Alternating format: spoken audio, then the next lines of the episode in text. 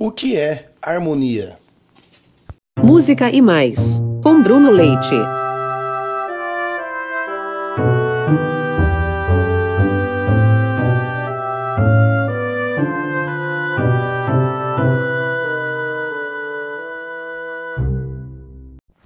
Durante muito tempo, o método de composição usado pelos compositores na Europa foi o contraponto. Até então, contraponto modal, que consistia na seguinte coisa: é, uma das figuras musicais que representava a nota se chamava punctus. Então, quando se colocava duas notas para soar ao mesmo tempo, se chamava contrapunctus, ou seja, uma nota contra outra nota. Haviam duas notas ao mesmo tempo. Muito bem. Como que se fazia uma música? O compositor escolhia o seu modo, ou seja, de qual nota da escala ele iria começar e terminar. Em seguida, com base na teoria que eles tinham de dissonâncias e consonâncias, ele fazia o contraponto, sempre pensando em ser o mais consonante possível. Então, por exemplo, se a melodia tinha a nota Dó, ele tinha algumas opções. Ele poderia usar o Mi, poderia usar o Sol ou a nota Lá. Então, essas são as consonâncias de Dó. Então, com base nisso, ele ia compondo a música dele. Quando ele tinha o Ré, as consonâncias mudavam. Era o Fá, o Lá e o Si e assim sucessivamente. O que acontece é que, com o passar dos anos, os compositores começaram a notar que as consonâncias sempre eram as mesmas para aquela nota.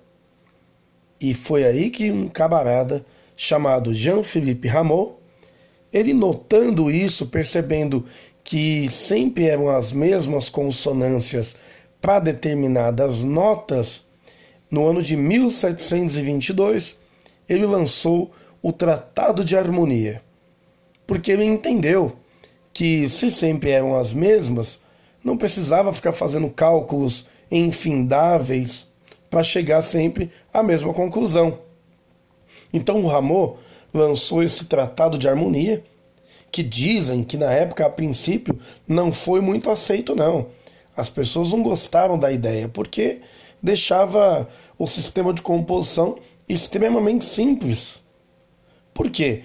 Porque ele dizia: olha, se você tem essa nota e essa e essa, então você pode usar essa composição de notas. E essa composição de notas denominou-se acorde. Daí que vem a palavra acorde, porque foi um acordo. Ele entendeu que sempre quando, por exemplo, eu tenho a nota Dó na melodia, eu posso acompanhar essa nota com um acorde formado por Dó, Mi, Sol. Ou, por exemplo, Dó, Mi e Lá. E assim começou a surgir a ideia da harmonia. E isso é uma coisa tão importante e foi tão dominante e ainda é tão importante porque isso domina o mundo da música até o dia de hoje. A música que nós ouvimos hoje em dia, de maneira geral, no rádio, na TV, não é uma música contrapontística no estilo do século XVI ou XVII. Não, a música que nós ouvimos hoje, ela é melodia acompanhada.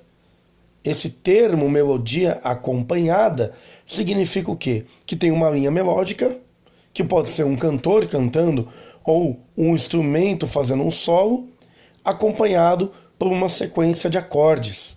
Então, quando você vê por exemplo, o Caetano Veloso sentado no banquinho, cantando é, a sua melodia e tocando, acompanhando com o violão, esse princípio de melodia acompanhada surgiu, foi definido lá no ano de 1722.